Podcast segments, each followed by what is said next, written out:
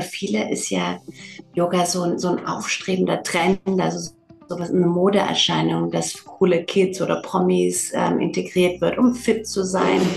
Aber wir wissen alle, dass es nicht was Neues ist, sondern es wirklich eine uralte Praxis ist, die in der östlichen Spiritualität eben verwurzelt ist. Und die Geschichte des Yoga ist so umfangreich und so reich an alten Texten und ja, Persönlichkeiten und Disziplinen, die da ähm, enthalten sind. Grundlegende historische Texte zum Yoga sind jetzt dieses Yoga Sutras. Sutra wird in Sanskrit ähm, als eine Reihe von Regeln oder sagen wir mal Aphorismen zu einem bestimmten Thema ähm, definiert. Patanjali hatten wir ja gerade eben von ihm, war ein Weiser im alten ähm, Indien, dem die Verfasser der Sutras zugeschrieben wird. Und diese Sammlung von 196 Aphorismen und Worte der Weisheit und Richtungen und Inspirationen lehren uns oder lehren ein, wie man ein sinnvolles, erfülltes Leben führen kann. Obwohl das jetzt über 1700 Jahre her geschrieben ist, sind viele dieser Bereiche heute noch extremst relevant. Und ähm, heute wollen wir einfach mal verschiedene diese Sutras ähm, ansteuern oder mal anschauen, unter die Lupe nehmen. Ähm, jedes Sutra wird vom Sanskrit ins Deutsche übersetzt und enthält so eine kurze Erklärung, die Weisheit hinter Patanjalis ähm, Lehren einfach zu demonstrieren. Und ähm, Kim, ähm, also Kim habe ich vorhin gesehen. Bist du noch da? Ja, okay, wunderbar. Sehr schön. Vielleicht könntest du ja direkt mal anfangen mit deinem Thema. Ähm, genau, also Patricia, du hast mir ja zwei Sutras gegeben. Soll ich einfach beide direkt hintereinander? Ja, genau. Genau. Ähm, ja, also ich habe das Thema oder ich habe die zwei Sutren. Also ich lese sie erstmal quasi in Sanskrit vor. Bitte ähm, korrigiert mich, wenn das total falsch ist, aber ich strenge mich an und gehe dann auf die Übersetzung ein. Und danach würde ich einfach mal kurz, ich habe hier so kleine Notizen, deswegen gucke ich immer nach rechts. Und danach würde ich ähm, darauf eingehen. Also ich habe mir gestern viel Gedanken darüber gemacht und was eigentlich dieses Sutra für mich dann bedeutet und wie ich das erfahre und selbst so ein bisschen interpretieren würde.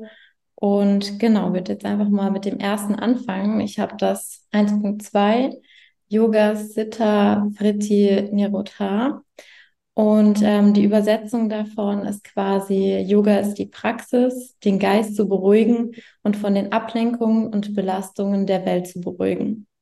Und wer hätte etwas gegen weniger Stress in seinem Leben. Und ähm, dazu ist mir eben direkt eigentlich so ein bisschen aufgefallen, wie es mir geht oder welcher Zustand es für mich ist, wenn ich Yoga praktiziere und vor allem, worin ich mich da am meisten sehe, ist, wenn ich ähm, tatsächlich Ashtanga-Yoga praktiziere. Denn dann schaffe ich es und eigentlich nur dann, also ich mache relativ viel Sport, aber nur wenn ich eigentlich in diesem Ashtanga-Flow quasi so drin bin, schaffe ich es, dass ich mich so lebendig fühle.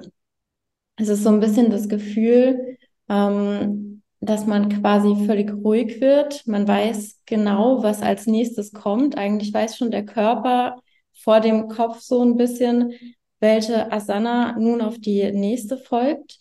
Und man hat so dieses absolute Gefühl von Ruhe und ähm, starker Konzentration. Und bei mir ist es auch so, dass ich mich dadurch sehr gut auf das Hier und Jetzt konzentrieren kann, weil ich wirklich in dem Moment bin. Und es ist genau das Gegenteil von dem, was ich erfahre, wenn ich so in meinem täglichen Leben bin, sei es jetzt im Job oder im Alltag, wenn man quasi von To-Do zu To-Do hetzt. Das heißt also, man hat jetzt vielleicht im Job was erledigt, weiß aber schon, ah ja, heute Mittag gehe ich noch einkaufen, mache noch das und sel und jenes. Und man ignoriert oder man vergisst eigentlich, was man überhaupt gerade im jetzt aktuellen Moment macht. Und die Gedanken sind so ein bisschen chaotisch. Man springt so von links nach rechts. Und ähm, ich finde, das hat man auch oft, dass man dann so im Kopf so ein bisschen nicht ganz klar ist Man ähm, weiß zwar, okay, ich mache gerade das, weil ich es mache, aber es ist einfach so ein komplett anderes Gefühl wie das, was man hat, wenn man so in seiner Praxis ist. Und ähm, ja, das ist eigentlich das, was ich, was mir gestern dazu aufgefallen ist, als ich die Übersetzung gelesen habe und mich gefragt habe, wie ist das eigentlich bei mir? Und ja, das wären meine ersten Gedanken zum ersten Sutra. Ich weiß nicht, ob noch jemand was dazu sagen möchte oder ob ich direkt weitergehen soll. Hat denn jemand einen Impuls oder eine Frage dazu? Also ich finde, das hast du sehr, sehr schön zusammengefasst. Also ähm, da konnte ich sehr eine große Resonanz gleich mit empfinden, wie, wie gut und wie wohltuend es doch tatsächlich ist, wenn man da ähm, in dieses in dieses Jetzt zurückkommen kann. Ganz ja, lieben Dank. Genau. Dann gehen wir doch direkt weiter. Genau, das nächste, das ist das 1.13. Und ähm, das ist das Tatra Siddhau Yatno Vyasa. Und ähm, übersetzt bedeutet es, Übung bedeutet auszuwählen, sich anzustrengen und die Handlungen auszuführen, die zu einem stabilen und ruhigen Zustand führen. Und ähm, es wird auch oft damit assoziiert, was quasi beharrliches Üben ist. Und hier konnte ich eigentlich auch wieder ganz gut so ein bisschen, ja, es hat eigentlich ganz gut zu dem gepasst, wie es einem ergeht, wenn man ähm, mit besonderer Hingabe zum Beispiel eine neue Asana praktiziert. Ich finde, zuerst ist es das Gefühl von, also nehmen wir jetzt zum Beispiel mal sowas wie die Krähe oder den Kopfstand. Man ist am Anfang so total, ähm, man ist nicht in der Balance, man ist vielleicht ein bisschen wackelig. Man ähm, hat das Gefühl von alle Muskeln zucken, weil man noch gar nicht so richtig weiß, der Körper weiß gar nicht, was er zu tun und zu lassen hat. Und ähm, man denkt sich, okay, ich, das fühlt sich alles so ungewohnt an und kann ich das überhaupt jemals schaffen? Und dann macht man einfach weiter. Und man sagt, okay, ich komme jetzt äh, jeden Tag auf die Matte und ich mache jeden Tag ein bisschen Kopfstand und versuche mich da so so weit einfach mal meinen Körper drin fallen zu lassen, versuche mal ein bisschen mehr den Bauch anzuspannen, mal das rechte Bein zu heben, mal das linke Bein. Und dann geht es mir ganz oft so, dass ich mich plötzlich an einem Tag finde, wie es funktioniert.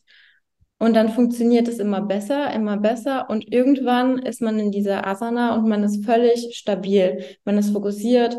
Es, man hat das Gefühl, es zuckt nichts mehr. Man ist, man kann sich daran quasi ausruhen gleichzeitig auch. Es ist zwar eine Anstrengung, aber gar nicht mehr vergleichbar mit dem, was es ist, ähm, wenn man das zum allerersten Mal macht, wenn es sich noch total unang also total falsch anfühlt irgendwie. Und das ist eigentlich mein Gedanke und meine Erfahrung, ähm, dass man dann plötzlich sogar in einer Asana, in der man nicht mal, also vor ein paar Wochen war es nicht möglich, dass man darin überhaupt richtig atmen konnte. Und jetzt kann man darin plötzlich fast schon meditieren. Ähm, und das ist das, wie ich für mich dieses Sutra so ein bisschen interpretiere oder übersetzen kann. Sehr schön. Und in diesem Wissen heraus auch, ähm, dass, dass das tatsächlich so auf der Matte passiert, dass wir, wenn wir es immer mal wieder, dass wir dann immer, das kann man ja ganz toll dann wieder auf Herausforderungen im Alltag übertragen, ne? dass wir da gar nicht scheuen müssen, welche Herausforderungen auch kommen mag, wie eine öffentliche Rede oder ähnliches, dass wenn wir das üben und da eins werden mit dem Thema, dass das auch passieren wird. Ja, das stimmt, ja. Danke. Hat denn jemand eine Frage an Kim oder grundsätzlich eine Ergänzung dazu? Ja.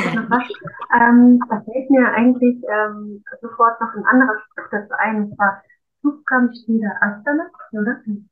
Äh, das heißt, finde Bequemlichkeit und ähm, ich kenne das eigentlich nur auf Englisch. Äh, ja, find your, your, your strength and stability and pleasure in your asana. Ähm, und das, das ist das, woran mich das sofort erinnert. Und ich glaube, das kann jeder, der ähm, Yoga praktiziert, kann, kann dazu ähm, wahrscheinlich, ja, wie sagt man auf Deutsch, äh, relate, ähm, kann sich dazu halt erinnern, äußern, ähm, weil jeder schon mal darin war, der halt irgendwie, wenn man anfängt gerade mit Yoga, vor allem wenn man eine Weile raus war, ähm, dass sich das alles sehr steif anfühlt. Man kann sich in den Asanas gar nicht entspannen. Und je öfter man ähm, eine Asana oder ein Flow wiederholt, desto bequemer wird man darin. ja, trotz dieser körperlichen Anstrengung ist es so, dass man dann halt in der Asana sich komplett entspannen kann und wie, wie gesagt zu einer ähm, ja fast so in eine Meditation kommt oder vor allem wenn man mit dem Atem zusammen ja das ist äh, was mir dazu sofort eingefallen ist Danke, dass du es mit uns geteilt hast. Ich weiß nicht, ob es nur mir so ergangen ist, aber von, von der Mikroqualität, mhm.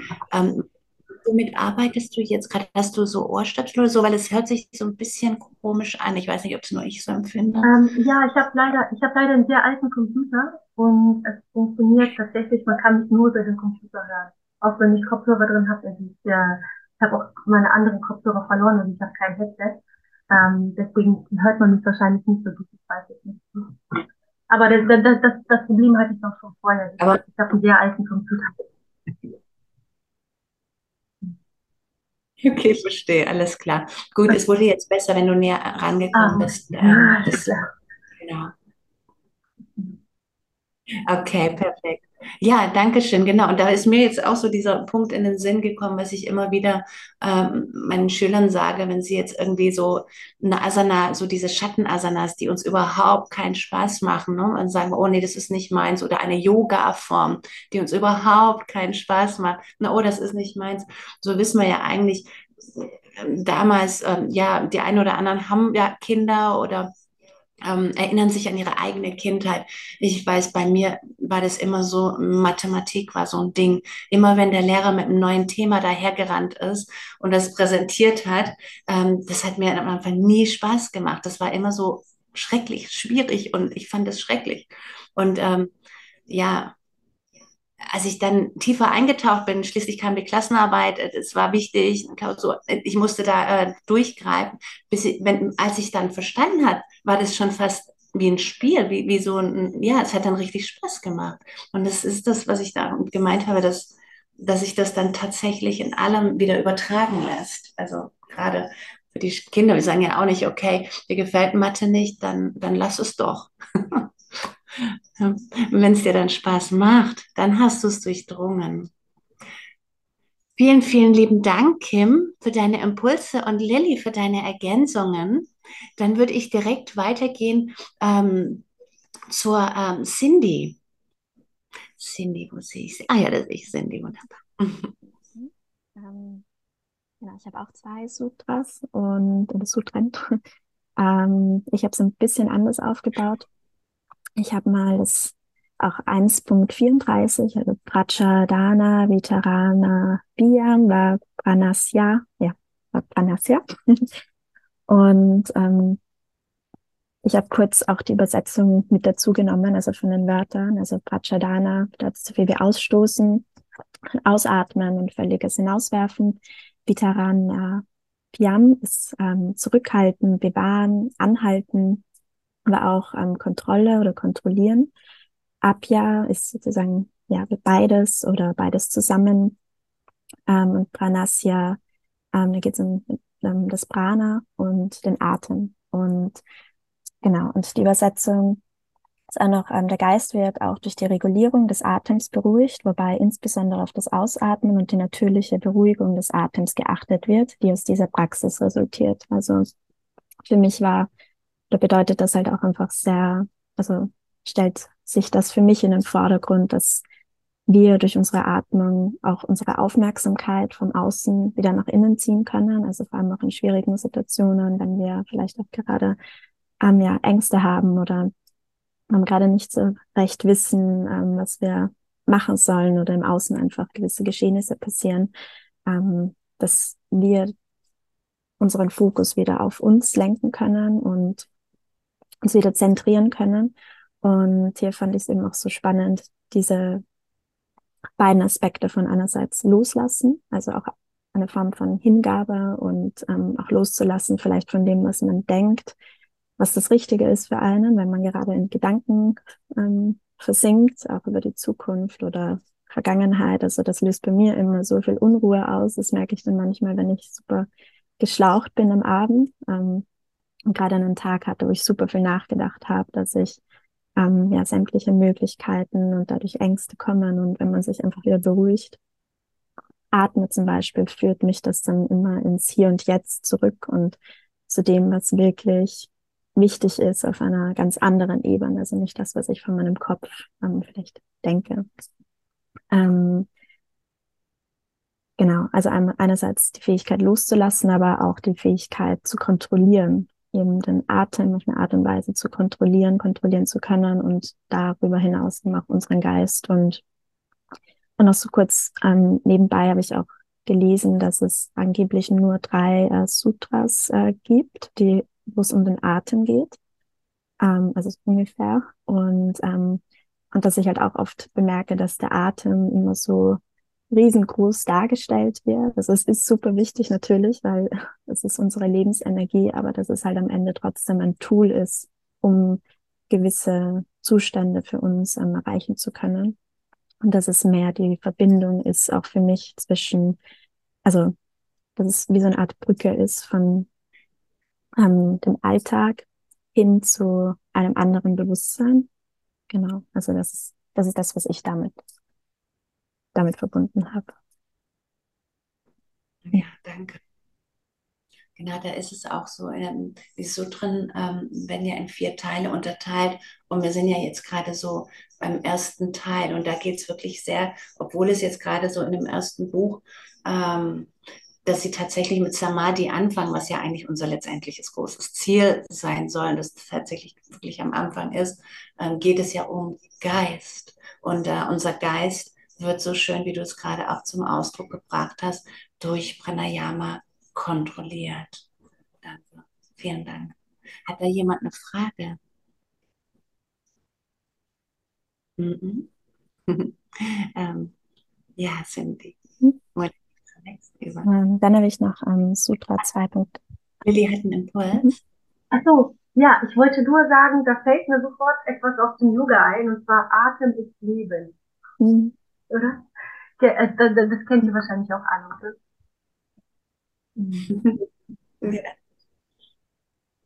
Und noch ganz kurz, Atmung ist ja auch die Verbindung von Körper und Geist. Über die ja. Atmung kannst du ja auch den Körper kontrollieren, ein Stück weit.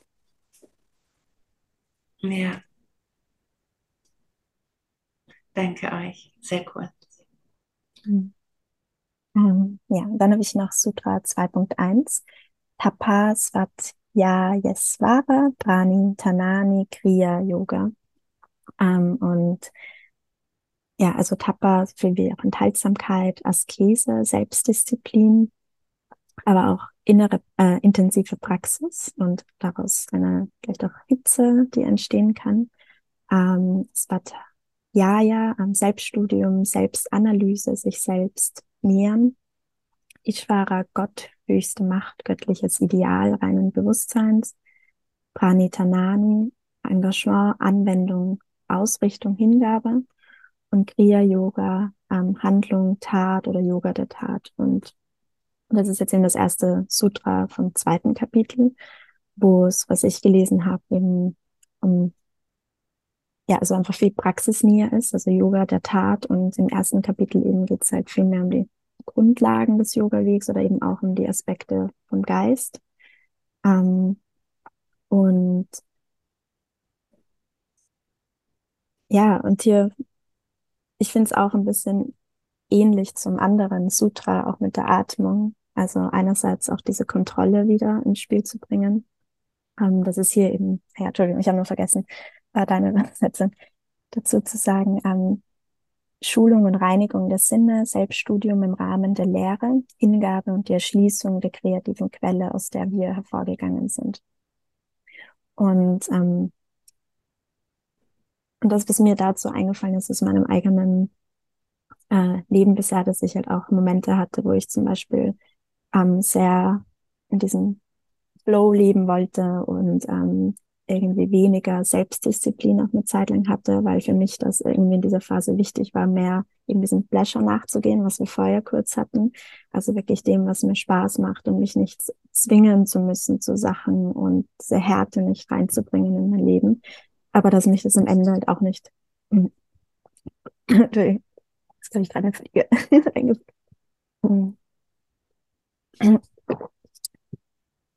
dass mich das am Ende auch nicht glücklich gemacht hat. Also mir hat auch immer was gefehlt.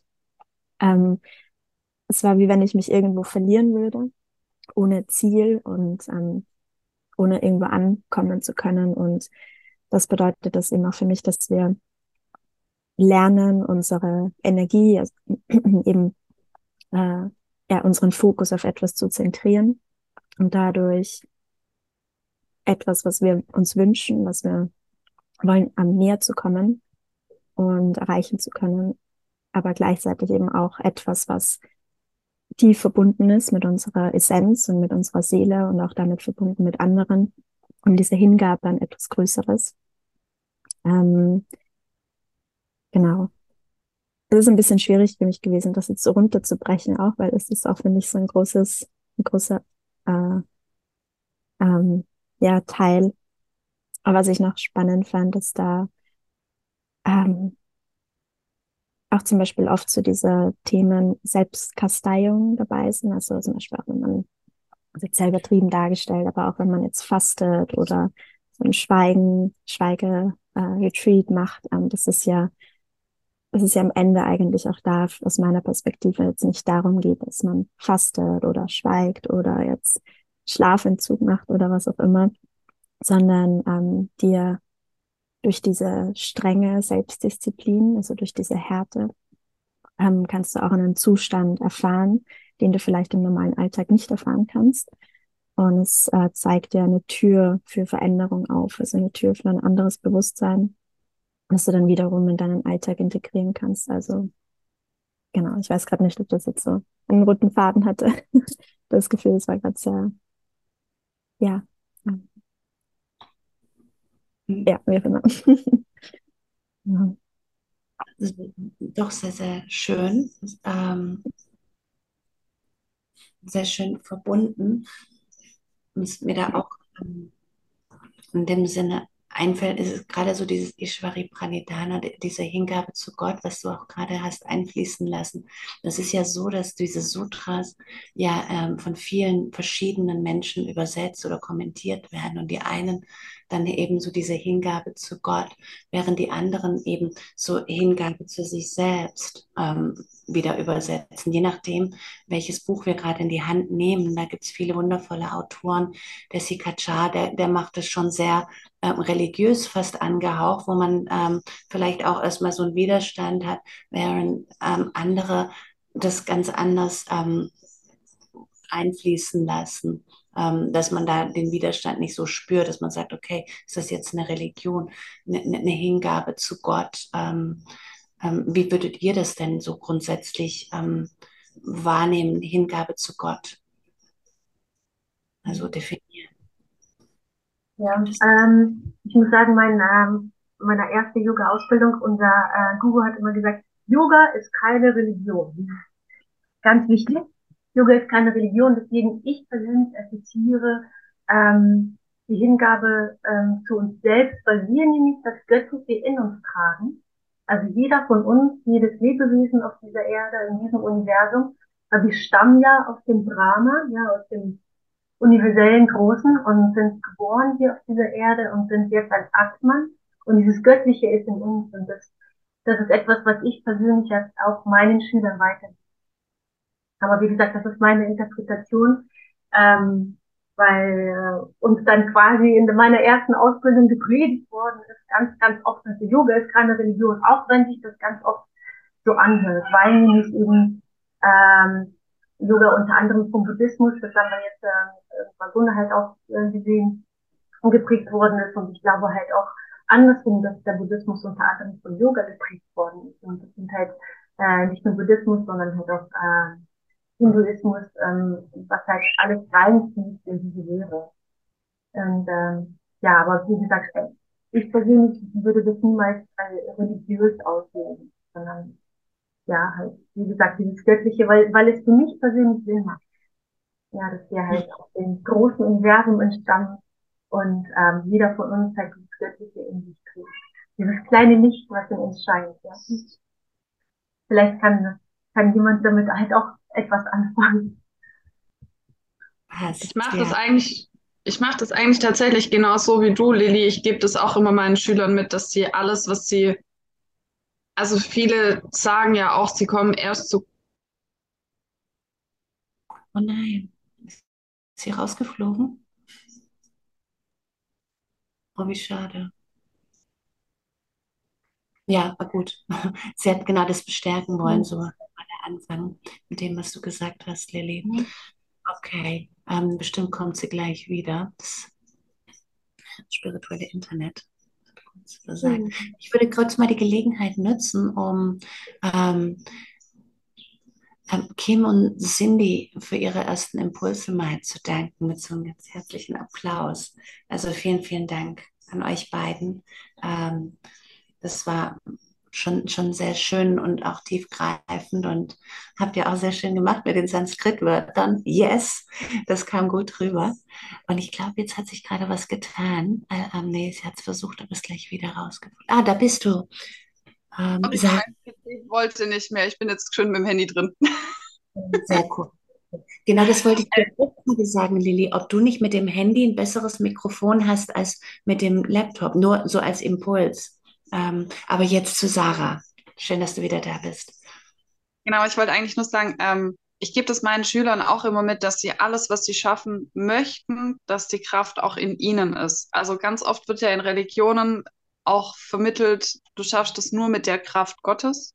Das ist ja so ein ganz bekannter, berühmter Spruch, den man relativ häufig hört. Und ich finde aber, wir selber, wir für uns tragen die Kraft. Wir brauchen da niemanden von außen, sondern wir haben alles in uns, was wir eben für unsere Ziele brauchen. Hm. Absolut, absolut. Vielen Dank, Sarah. Genau so ist es. Und es ist auch noch so, das kann man ja echt noch weiter treiben, wie häufig wir sozusagen zum Arzt gehen und denken, wir schaffen das nur durch den Arzt, ähm, im weißen Kittel. Niemand kennt uns selbst so sehr wie wir uns selbst. Das heißt auch so ein bisschen auch dieses Vertrauen in uns selbst zu generieren. Ähm, das ist unsere innere Göttlichkeit. Ähm, oder wie oft wir auch, also unglaublich viel Verantwortung an Coaches da draußen geben und sagen, okay, dann zahle ich Tausende von Euro und werde von diesem Mentor oder diesem Coach irgendwo hingeführt. Ähm, das ist ja gerade ein sehr starker Trend, dass man wirklich viel Geld ähm, in die Verantwortung da rausgibt. Und, und hallo, genau das, was wir jetzt gerade hatten, will uns sagen, dass es in uns ist. Ähm, und das finden wir wie heraus? Also wie, wie kriegen wir den Zugriff zu unserer inneren Göttlichkeit? Dass wir die Antworten auch finden. Was, was, äh, was müssen wir dafür tun oder was können wir dafür tun?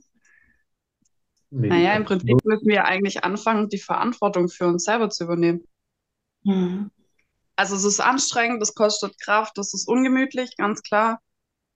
Aber ähm, ohne die Verantwortung für einen selber wird es nie funktionieren. Genau, sehr schön. Verantwortung ist Schritt Nummer eins, Verantwortung. Und ähm, ihr alle wisst, ihr alle macht's. Was, was, ähm, was ist dann so der Weg, um da Antworten zu finden?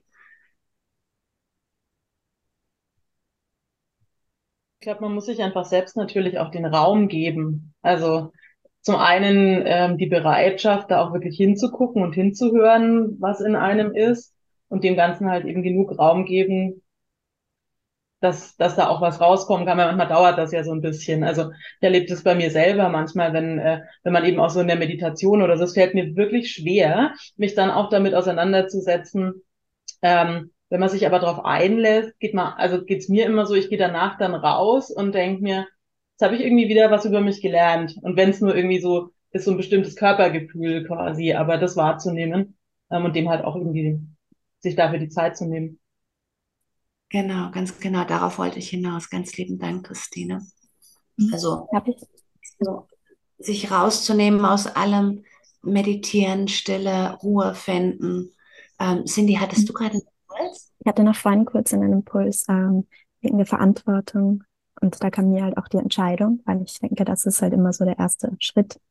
Wenn, wenn du dich wirklich tief aus deinem Herzen entscheidest für etwas, für einen Weg, ähm, ist das für mich immer der erste Schritt. Und dann merke ich auch, wie sich eigentlich alles in meinem Leben auch anfängt zu, ja, ähm, wie alles plötzlich mitspielt und mir die richtigen Menschen ähm, ja, in mein Leben schickt oder die richtigen Bücher oder sonst etwas. Und das finde ich jetzt dann wiederum auch schön, weil man spürt, man ist nicht alleine, weil natürlich, es ist seine Verantwortung, aber das kann sich auch schnell groß und schwer anfühlen und ähm, dass man halt eben trotzdem immer in Verbindung ist mit etwas eben höherem auch und, und deshalb die Entscheidung das mhm. steht für mich persönlich immer an erster Stelle, es wirklich zu wollen.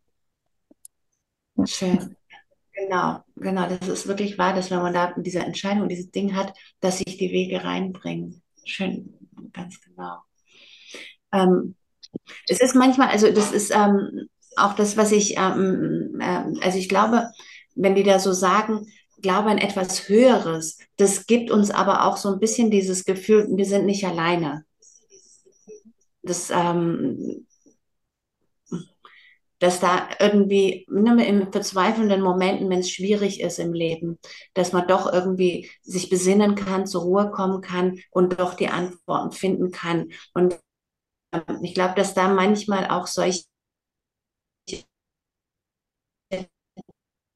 ähm, ja, äh, ich alleine, wir stehen hinter dir. Und ähm, deswegen das so zum Ausdruck gebracht wird. Ich würde gerne direkt mal weitergehen zu ähm, Lisa.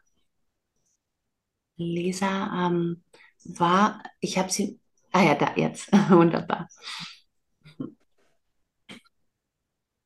Hallo, guten Morgen auch von mir. Ähm, ich will noch ganz, ganz kurz was zu dem letzten sagen. Ich muss da auch ganz stark ans Resilienztraining denken. Also wenn ich da mit meinen Schülern im Bereich der Resilienz arbeite, was ja im Endeffekt einfach nur Widerstandsfähigkeit bedeutet, dann ist es, glaube ich, schon sehr toll, darauf vertrauen zu dürfen, dass wir etwas in uns haben, das uns helfen kann, mit bestimmten Situationen umzugehen und dass wir ähm, nicht immer abhängig vom Außen sind. Ne? Also das tut uns, glaube ich, gut, weil wir alle Situationen im Leben kennen, in denen wir eben auch auf uns alleine gestellt sind. Und dann ist es nützlich, wenn man darauf vertrauen kann, dass man auch in sich selbst was hat, auf das man setzen kann. Und was mir noch als Begriff eingefallen ist, ich kann alle eure Begriffe nachvollziehen und finde alle wichtig, mir ist noch als ein Impuls eingefallen, ähm, das Ausprobieren, weil erst wenn ich äh, mich neuen Situationen stelle und Dinge ausprobiere, dann ähm, fallen mir vielleicht auch äh, Stärken in mir ein, auf die ich setzen kann. Also so dieses, äh, wenn ich das Göttliche jetzt mal als eine Stärke übersetze. Nur dadurch kann ich ähm, selbst wachsen und kann dadurch im Endeffekt auch Dinge in mir erkennen, die ich sozusagen wie ein göttliches ansehen kann. Genau, als kleine Ergänzung. Das hat jetzt nichts mit meinem Sutra zu tun, aber das ist mir noch eingefallen. genau, ich habe auch zwei und äh, muss gestehen, dass mir das mit dem, ähm, ja, mit der Aussprache sehr schwer fällt. Deswegen verzeiht mir, weil das auch sehr, sehr lang ist. ähm, das wird nicht perfekt sein, aber ich äh, will es trotzdem mal versuchen. Genau, mein erstes äh, Sutra ist das ähm, 228, also wir sind immer noch im Bereich äh, der Yoga Sutra 2. Und zwar ähm, Yoganga Anustahanat äh, Asutni Xaye Yana Diptri Afekeva Kiyate.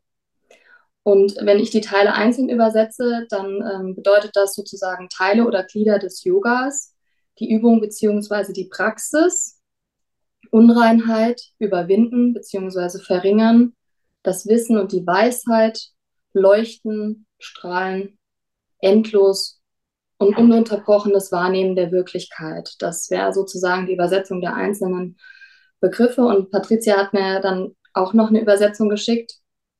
Durch die Ausübung der verschiedenen Glieder oder Schritte einer vollständigen Yoga-Praxis, bei der Unreinheiten beseitigt werden, entsteht eine Erleuchtung, die in der Unterscheiden der Weisheit oder Erleuchtung gipfelt. Ähm, ich habe ähm, parallel auch einfach noch mal ein bisschen was nachgelesen, weil es mir doch sehr schwer gefallen ist am Anfang, äh, das einfach so zu verstehen, muss ich ehrlich zugeben.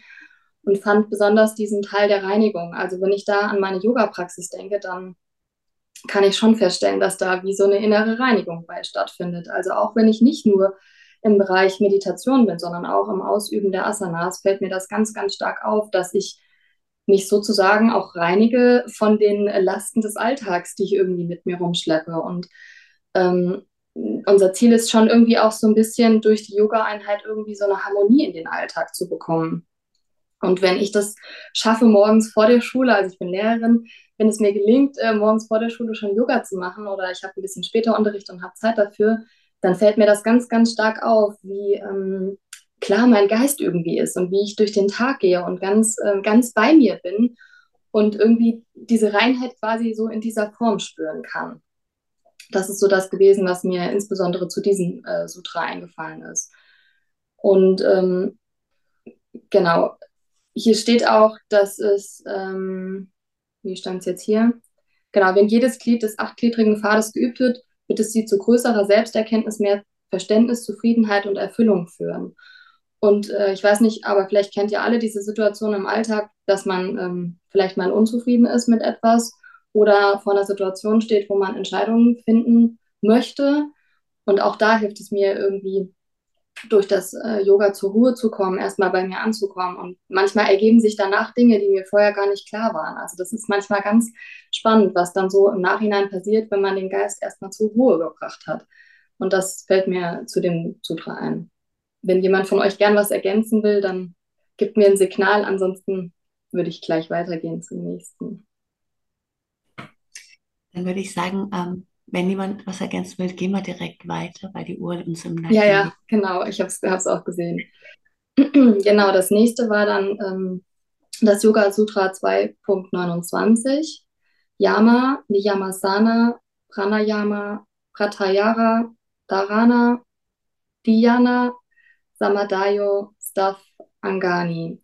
Und die einzelnen Teile heißen übersetzt ähm, Yama, das ist euch sicherlich allen ähm, schon mal untergekommen, sozusagen die äußere Regel, also Empfehlungen dazu, wie ich mit anderen umgehe. Niyama sind die inneren Regeln, also Empfehlungen dazu, wie ich mit mir selbst umgehe.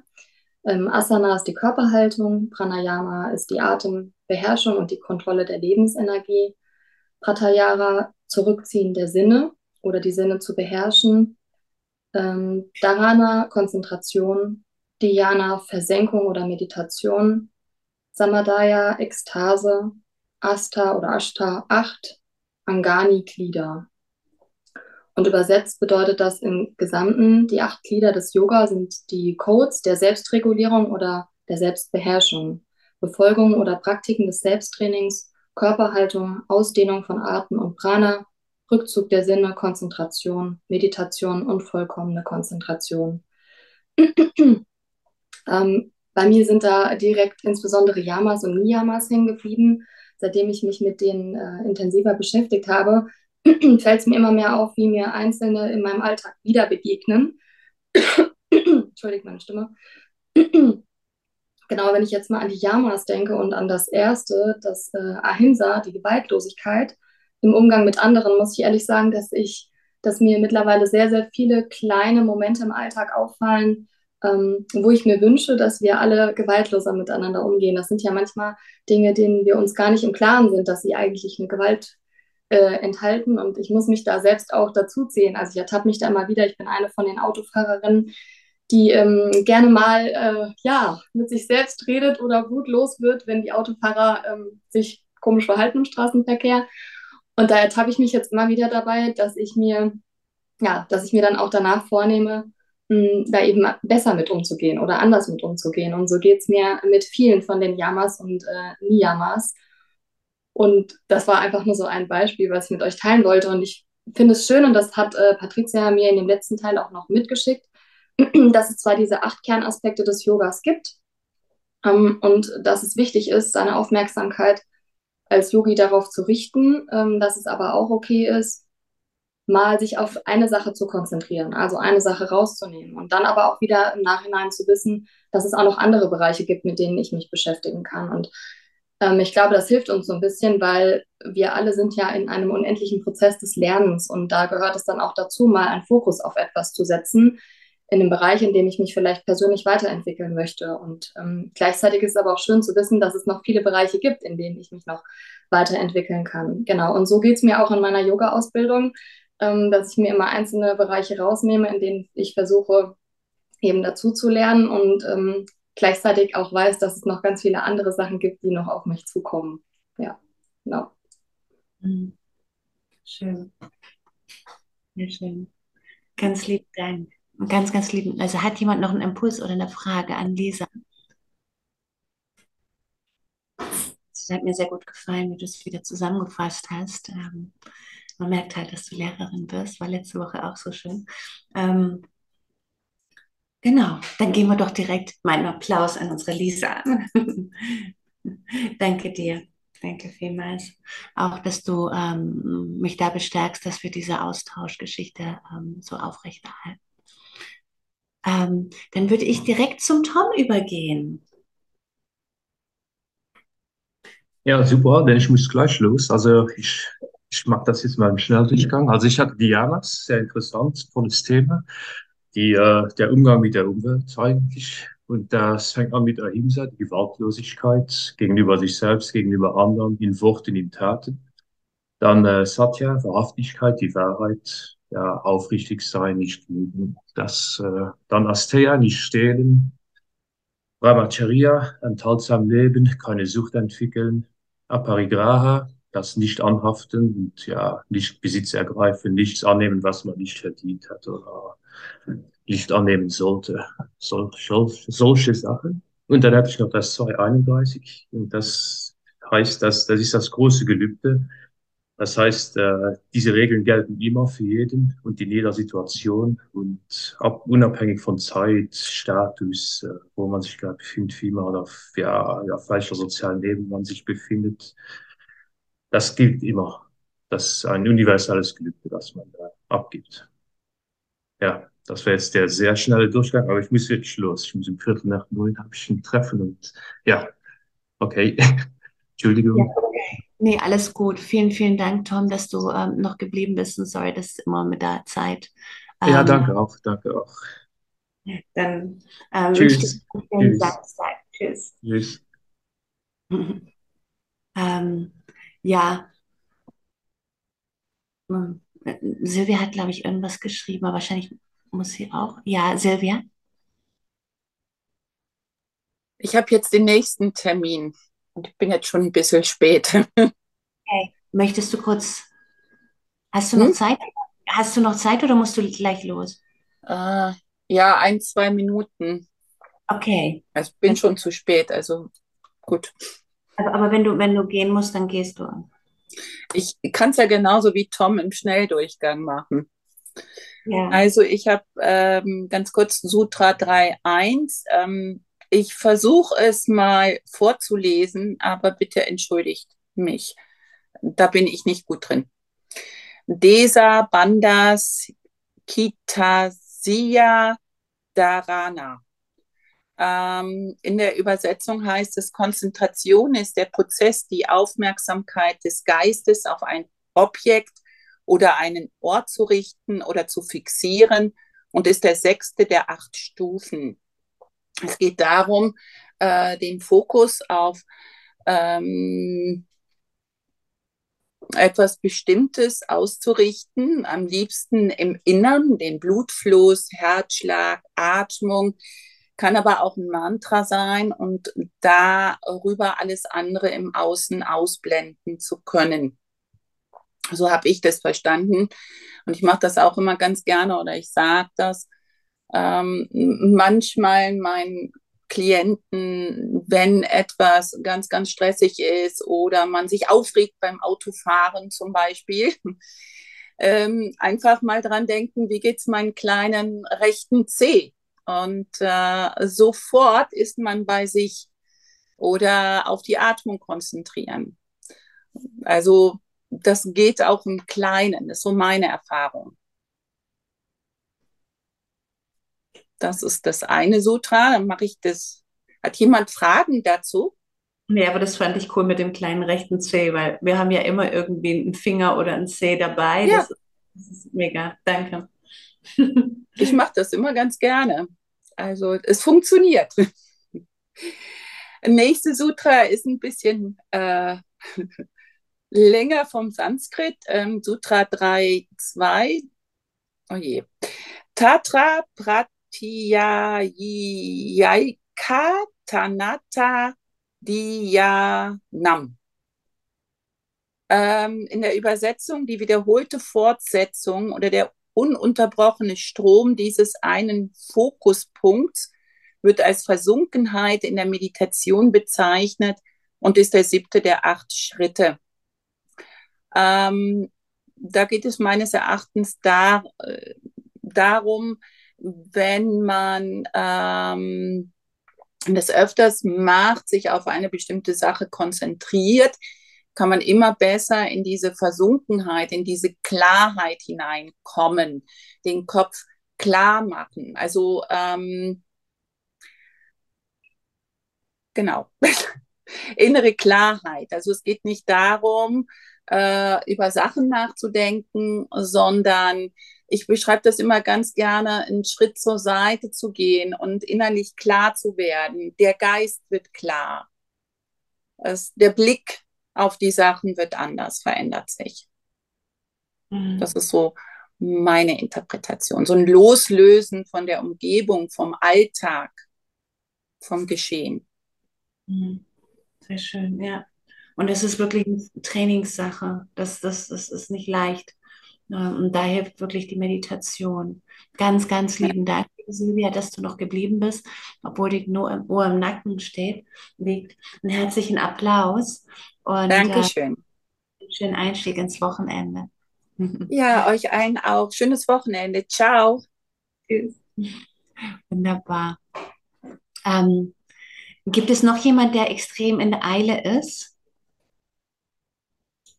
Okay, danke für eure Geduld. Ähm, dann würde ich direkt übergehen zur Petra.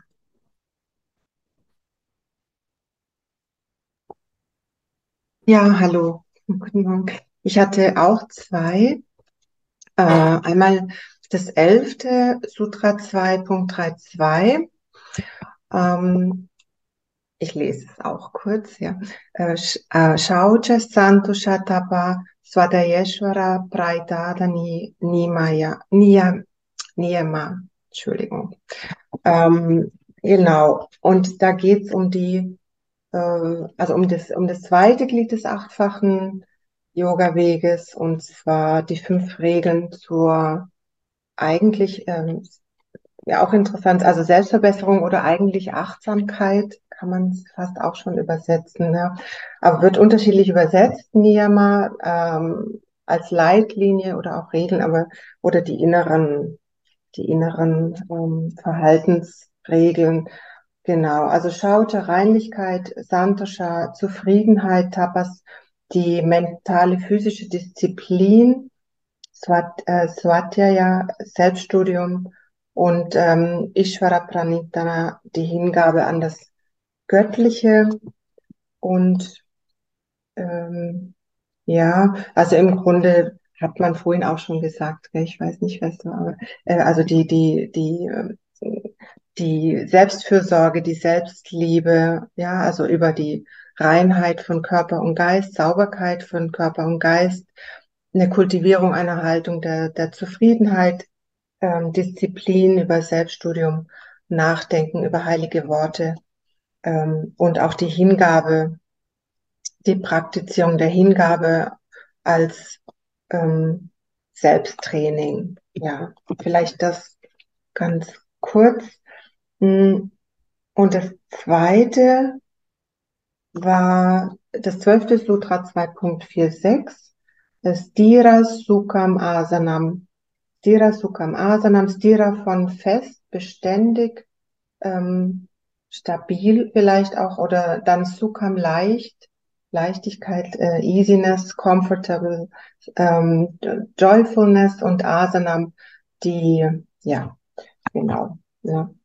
Und hier bin ich aber tiefer reingegangen, weil ich ähm, da auch Bedarf habe, denke ich, mich immer wieder stärker auch mit den Asanas zu beschäftigen. Also der das ist auch äh, ein, ein Thema für mich, dass ich wirklich in diese äh, in diese physische Praxis immer stärker noch einsteige. Also dieses ähm, zu sehen, was der eigene Körper leisten kann, die körperliche Übung, die ähm, ja auch hier die Beständigkeit, die die Haltung so stabil halten, dass man ähm, dass es angenehm wird, dass es im Grunde äh, joyful wird. Und da habe ich gefunden, äh, bei Vyasa ganz interessant, also er nennt da sieben, äh, elf Asanas, die hauptsächlich genannt werden. Und es sind ähm, elf, die in, also die, die, die sehr alten Asanas für die Meditation, die er nennt, und dann nennt er Padmasana, den Lotussitz, Virasana, den Heldensitz, Badrasana, den Schmetterling, war die äh, Swastikasana, ähm, den Hakensitz oder wie sagt man da? Patricia, ich weiß gar nicht, ist es der Kreuzsitz? Ja, oder? also das, äh, ja, können wir auch den Schneidersitz nehmen. Schneidersitz ist das eigentlich, gell? Da? Oh, genau. Dann Dasana, die Stockhaltung und ähm, dann kam ähm, Shavasana und so weiter. Und dann noch interessant, dann kam die, die ähm, Hasti Nishadana, die Elefantenhaltung, dann die Kamelhaltung, äh, Ushtal Nishadana und dann am Ende noch der Raya, genau, Kraunka Nishadana. Ähm, ja, das in Kürze, also. Ja. Ja. Ja. Danke für die beiden. Also hat mir ganz gut getan, mich zu beschäftigen. Ja. Danke dir, liebe Petra. Danke. Ja, die Praxis, die Yoga-Praxis. Ähm, da finden wir einfach so ähm, viele verschiedene Namen immer wieder. Ähm, letztendlich äh, ist es auch so, ich glaube, jeder von uns, auch wenn man die gleiche Ausbildung, gleichen Standard gemacht hat, wenn wir immer unterschiedliche Namen. Und da ähm, ist eigentlich nur wichtig, dass unsere Schüler uns verstehen. Darum geht es eigentlich hauptsächlich. Wundervoll. Dann würde ich äh, einen herzlichen Applaus an unsere Petra. Dankeschön für, für deine äh, Impulse, für deine Zusammenfassung. Du hast eine wundervolle Ausdrucksweise. sehr, sehr schön mit, mit dem, Sanskrit, auch wenn du es am Lesen bist. Das hört sich einfach schön an. Sehr, sehr schön. Ja, aber ich bin nicht sicher, dass es gestimmt hat. Gell? Es ist wirklich, das ist, mh, aber. Ich hm. glaube, da gibt es auch kein richtig und falsch. Da, da hört man wirklich unterschiedlichen Gelehrten ähm, wieder ganz unterschiedlich das gleiche. Also ne, von dem her, da ähm, klammer ich mich auch nicht an richtig und falsch, sondern mhm. es kommt, wenn es kommen soll, so wie es kommen soll. ähm, ich gehe mal direkt weiter zur Janina.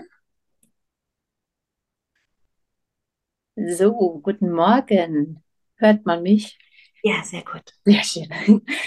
Erstmal hallo, das ist mein allererstes Mal hier, deswegen ich bin überwältigt, überfordert, ähm, sauge auf wie ein Schwamm und ähm, ja, habe mich ähm, gestern damit beschäftigt, mit meinen Zweien, die ich hatte ähm, und bin auch über das Sanskrit ehrlich gesagt erstmal drüber gegangen, weil ich dachte, also totale Überforderung für mich noch alles. ich werde es aber trotzdem versuchen. Ähm, ich habe einmal das 13. Sutra 2.49 und das war Tasmin Sati Swasa Brasvasayo Gati Vicheda Pranayama. Wuff, genau. Und die ähm, deutsche Übersetzung dazu, sobald Sie eine Haltung erreicht haben, beginnen Sie mit der Einbeziehung der Atemkontrolle oder Pranayama. Die Atemregulierung ist die vierte von acht Stufen. Also wirklich, es geht rein ums Pranayama und die Atmung. Ähm, weiter noch, die Regulierung des Atems ist ein wichtiger Aspekt der Asana-Praxis und sollte während ihrer Zeit auf der Matte genutzt werden. Ohne den Atem ist die körperliche Praxis unvollständig und kann von der mentalen Konzentration und Kontrolle abhängen. Ähm, ich habe mir viel Gedanken darüber gemacht, ähm, was Atem für mich gemacht hat äh, in meiner Yoga-Praxis. Und für mich persönlich ist es wirklich, das, das wurde, glaube ich, auch schon heute mal gesagt, wie das Tor ins Innere. Also ich kann physisch, äh, körperlich auf der Matte meine Asana ausführen, aber erst wenn ich den Atem mit reinnehme und am deutlichsten ist es für mich bei den Hüftöffnern. Ähm, wenn ich da die Atmung mit reinnehme, merke ich richtig, wie ich in mir rein, in mich reintauche und wo meine Grenzen sind. Anhand des Atems, ähm, wo ähm, jetzt gerade meine körperliche Grenze ist und wo ich fließen kann. Und ähm, der Atem hilft wirklich, so wie es hier steht, die Praxis vollständig zu machen und tief in die ähm, Asanas einzutauchen. Ähm, das einmal auf der Yogamatte. Ähm, dann aber, als ich nochmal den Text gelesen habe und äh, über Pranayama mir Gedanken gemacht habe, ist es aber, wenn ich ähm, wirkliche Pranayama-Übungen mache, ähm, also ganz unabhängig von irgendwelchen Asanas, ähm, dass ich dann nicht an meine Grenzen komme. Also dann hat Atem für mich ein ganz anderes Thema. Dann ist es eher, ähm, ich verbinde mich mit meinem energetischen Körper. Also ich habe dann eine ganz andere, bin dann auf einer ganz anderen Ebene unterwegs, wenn ich mich mit meinem Atem beschäftige und ähm, ähm, kann sehr, sehr tief dadurch tauchen. Also es ist sehr von, ich gehe von außen, von der äußeren Welt zu mir in meine innere Welt. Ja. Ja. Schön, das hast du sehr schön zusammengefasst, sehr schön auf den Punkt gebracht.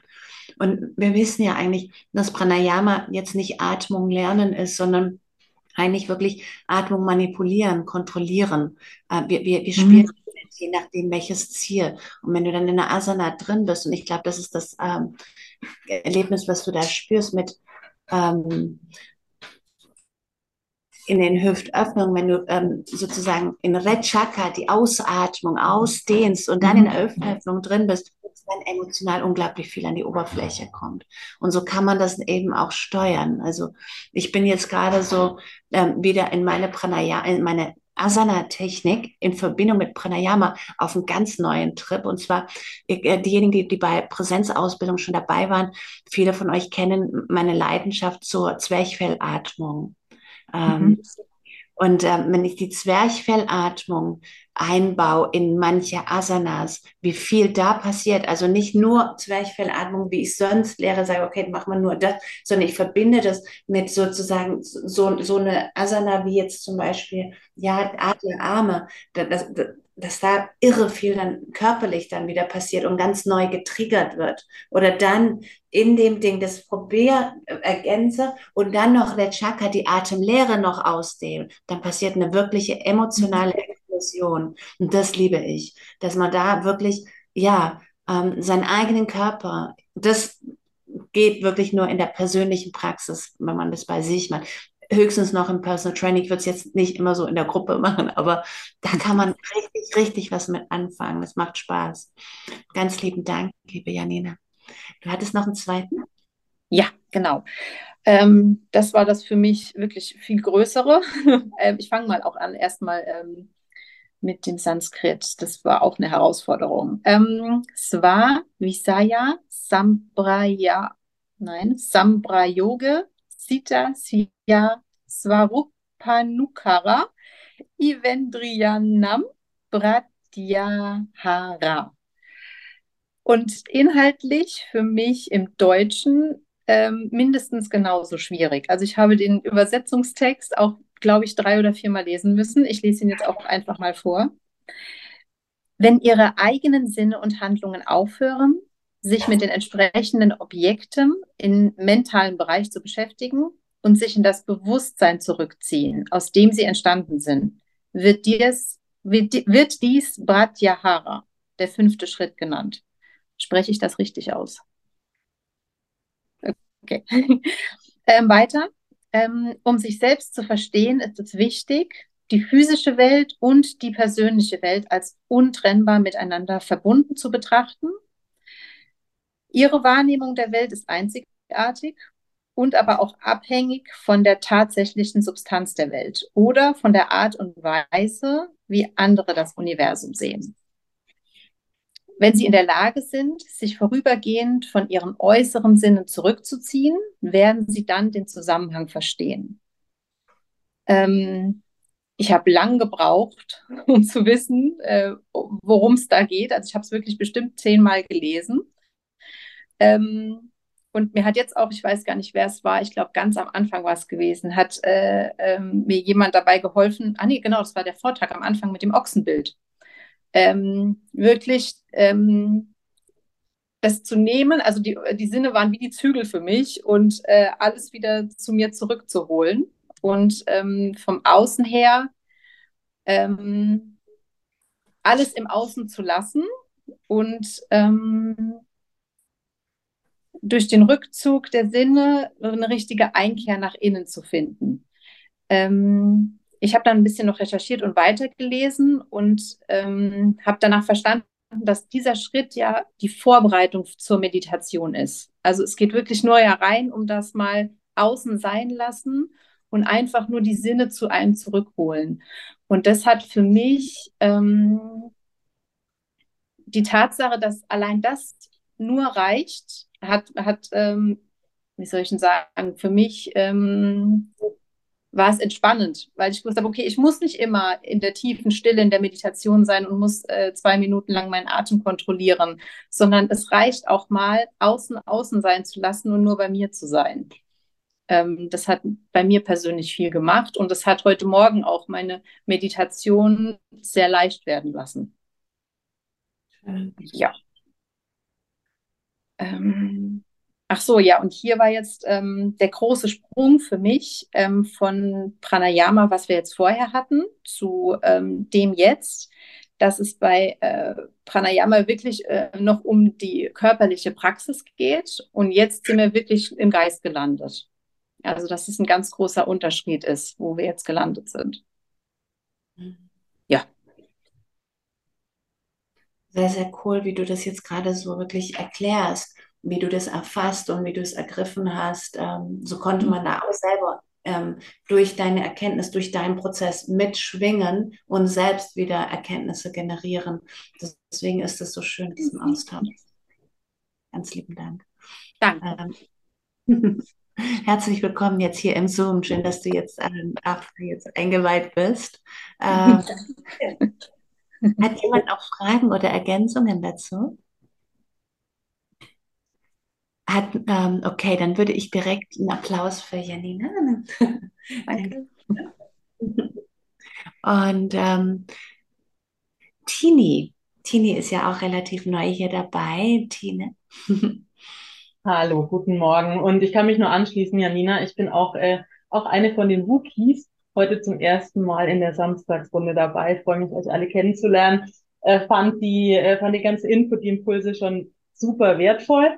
Ähm, habe auch gemerkt, dass das mein Interesse irgendwie da noch mehr zu verstehen echt geweckt hat. Aber es war auch eine Mini-Herausforderung mit den Sutras, die ich habe weil, also klar, Thema Aussprache, es beruhigt mich, dass viele von euch, auch die offensichtlich schon länger dabei sind, sagen, das ist schwierig. Also insofern, ähm, ich versuche es mal mit meinen und ähm, korrigiert aber gerne, wenn ich da irgendwie Blödsinn bei der Aussprache mache oder bei den Inhalten. Ähm, genau, gerade noch ganz am Anfang. Ähm, ich habe das äh, 17. Sutra 3.3. Äh, Tadeva Alta Mata Nirbasam Svarupa Sunyam Iva Samadhi.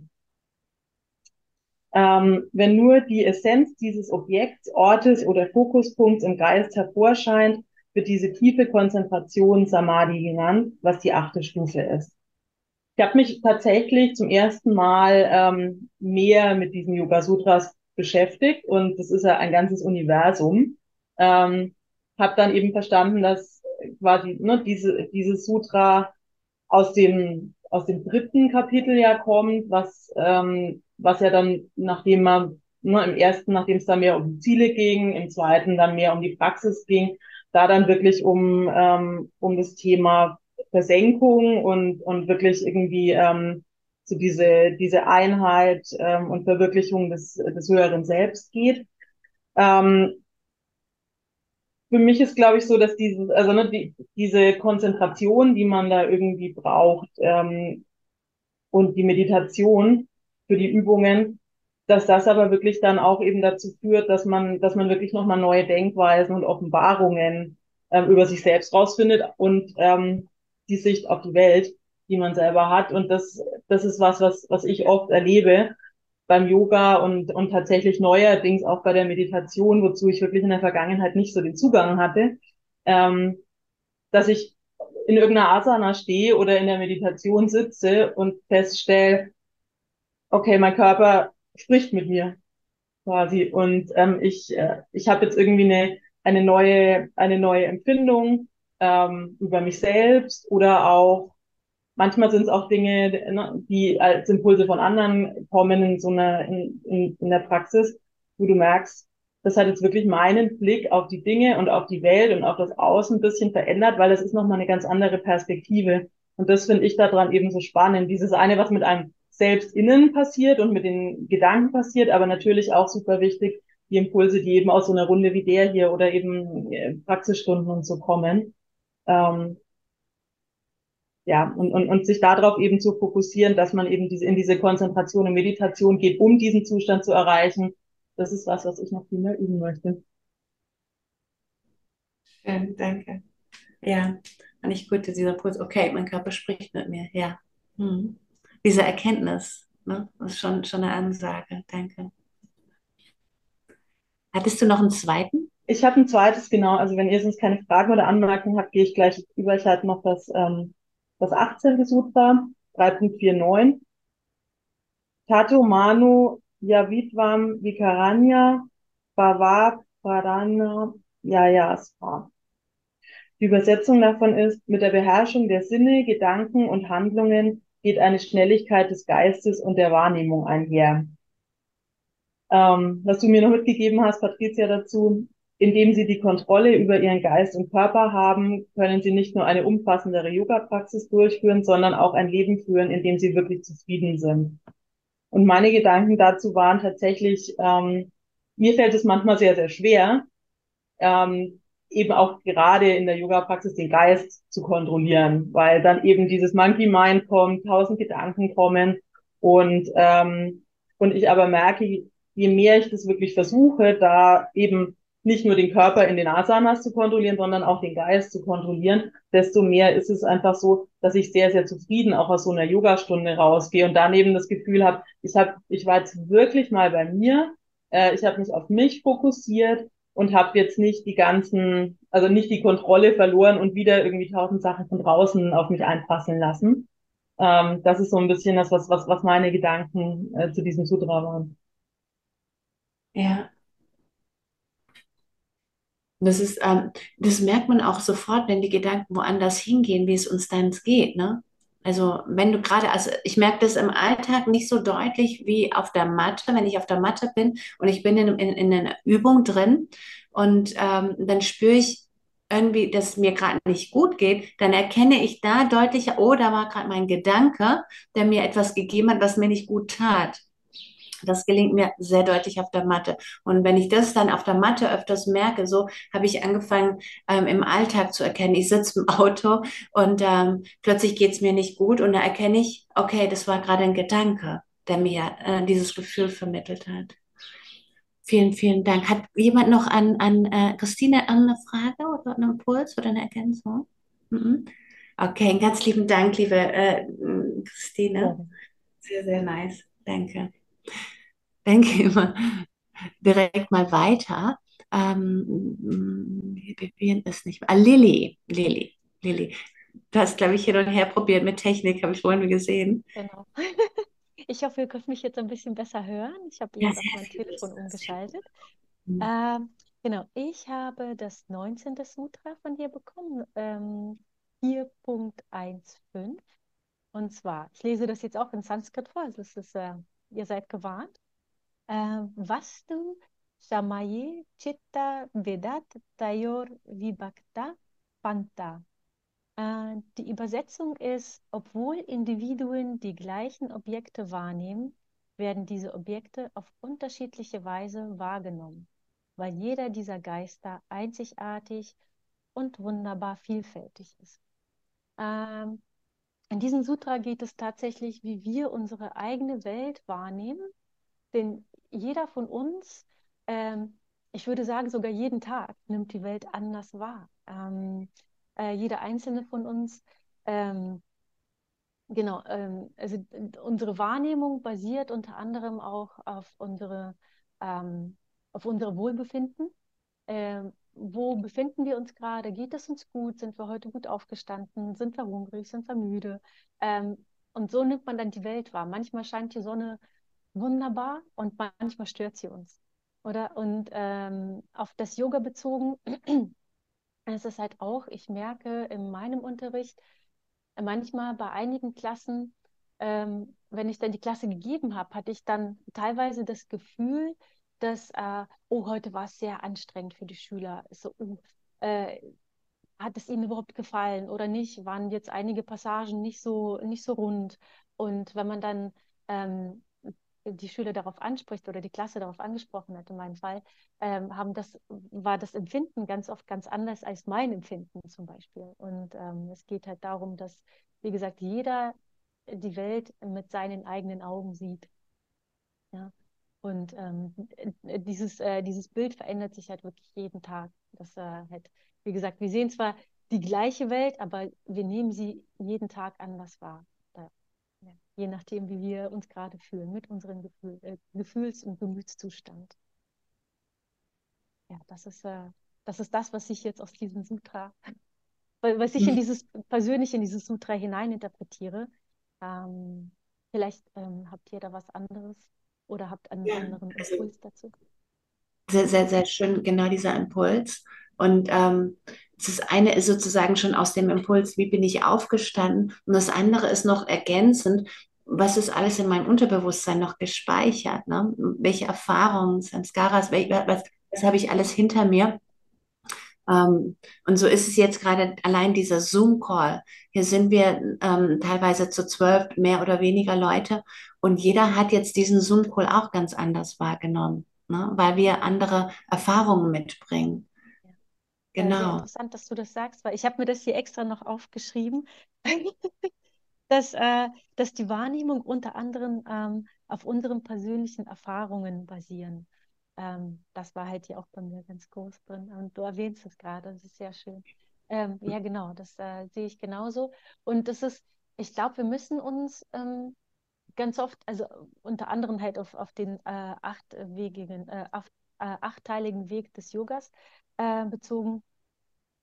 Ganz oft, ähm, wenn wir halt durch unsere, durch die Welt gehen, ähm, vielleicht sich manchmal, wenn man halt, wie gesagt, sich gerade über irgendetwas aufregt, über das Autofahren, über die Sonne oder weiß ich was, oder ist besonders glücklich, ja, und achtet wahrscheinlich halt irgendwie nicht gerade auf den, ähm, äh, auf dem Fahrradweg oder beim Autofahren steht man bei einer Ampel und denkt sich, oh, es ist so toll, ne? Und dann der hinter einen ist total sauer, weil du nicht fährst und du denkst, oh, so schön heute. ja. ähm, dass man sich vielleicht mehr in andere Menschen versetzt und denkt sich, okay, gut, uh, ähm, bevor ich halt schlecht urteile, ähm, vielleicht sollte ich mich ähm, ein bisschen mehr in, in, in, andere Menschen versetzen und äh, ihr, ihr Tun und ihr Handeln in, in, gleich, in der gleichen Umwelt äh, verstehen vielleicht. Wisst ihr, was ich meine? Verspreche hm. mich ständig, weil ich habe fünf Sprachen im Kopf, die so pff, okay. explodieren manchmal. Am leichtesten fällt es mir wirklich ganz oft im Englischen. Ähm, genau. Dass man halt, ja, dass, dass man die Welt halt nicht nur für sich selber anders wahrnimmt, dass man halt auch vielleicht andere Leute mit in diese Welt hineinbezieht und versucht, sich in diese hineinzuversetzen und zu sehen, oh, warum handelt die Person jetzt so, wie sie jetzt gerade handelt. Und ähm, mhm. ja. Ja, danke. Verstehe dich gut. Gehen wir da weiter zum nächsten.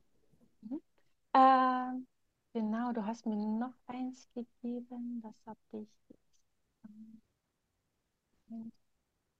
Das muss ich mir erstmal noch herausfinden. Ähm, genau. Hm. Genau, und dann haben wir noch das nächste Sutra, und zwar ist das einmal das 20. Sutra 4.31. Datta. Hm, jetzt muss ich das einmal lesen. Gott. Oh Gott, das ist, also das ist, das ist ein sehr schwieriges äh, ähm, Sanskrit. Äh, Datta Sharvarana hm, Mal, äh, Malapitasya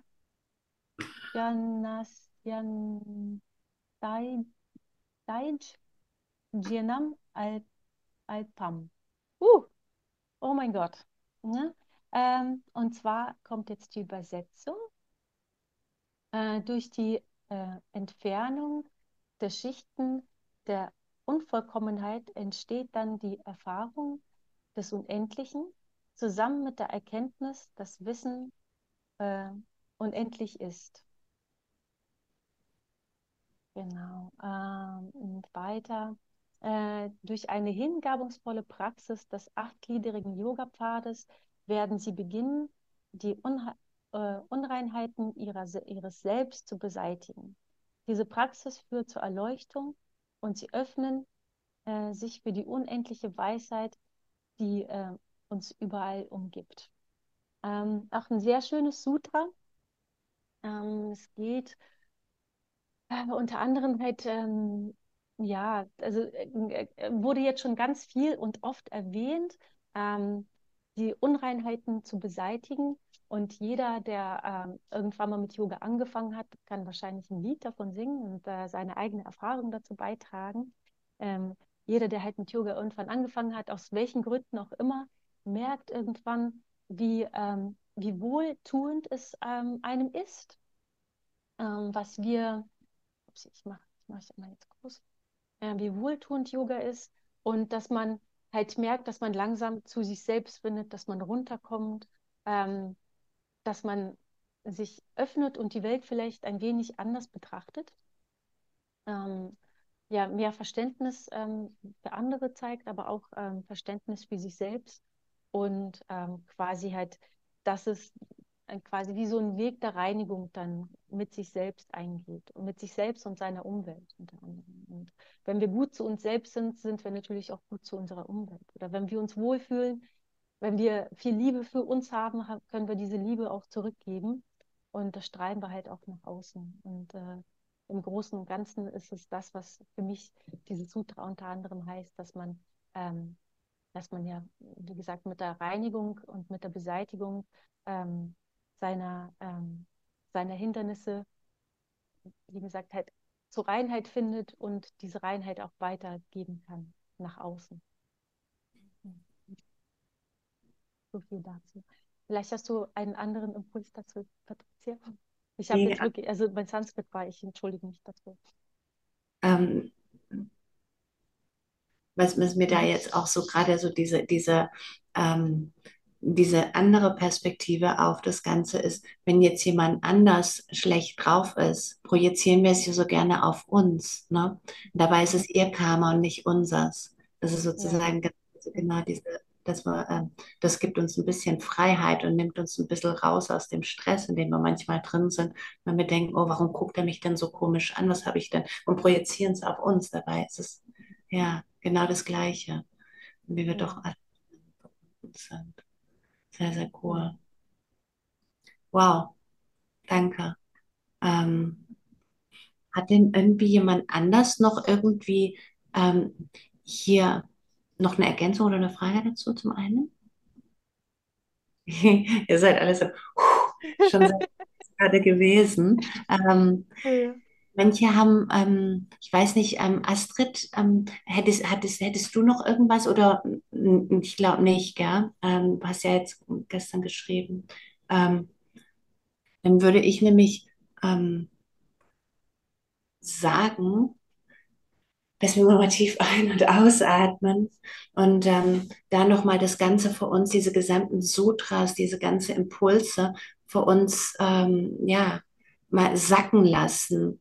Das Leben im Alltag, das wissen wir ja alle selber, super hektisch und ähm, vielleicht haben wir nicht immer so viel Zeit, um ähm, aus Erfahrungen, die wir machen, lernen zu können. Aber die Sutras helfen uns da, Sachen, die wir tagtäglich und, und im, im, Alltag erleben, aus einer neuen Perspektive zu, zu sehen und zu gucken, ähm, was wir erleben oder erfahren, dass da oftmals ein Sinn dahinter ist, der uns da auch helfen kann, ähm, ja, ähm, das neu zu verstehen, tieferes über uns selbst zu erfahren, um ein neues, ja, umfassenderes Verständnis über uns selbst zu generieren. Also so in dem Sinne sehe ich das Leben als Schule.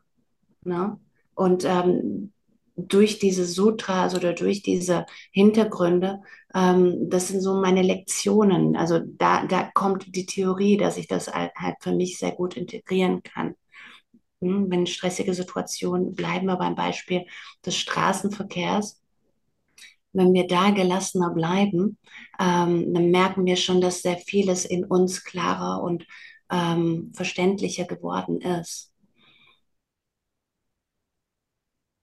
Ich danke euch allen für eure Präsenz und für eure Zeit und für eure Beiträge, denn das war ganz schön viel, was ihr da mit integriert habt. Wie geht's euch?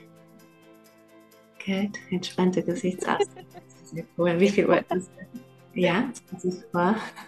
Bei mir 20 vor 11, bei euch 20 vor 10.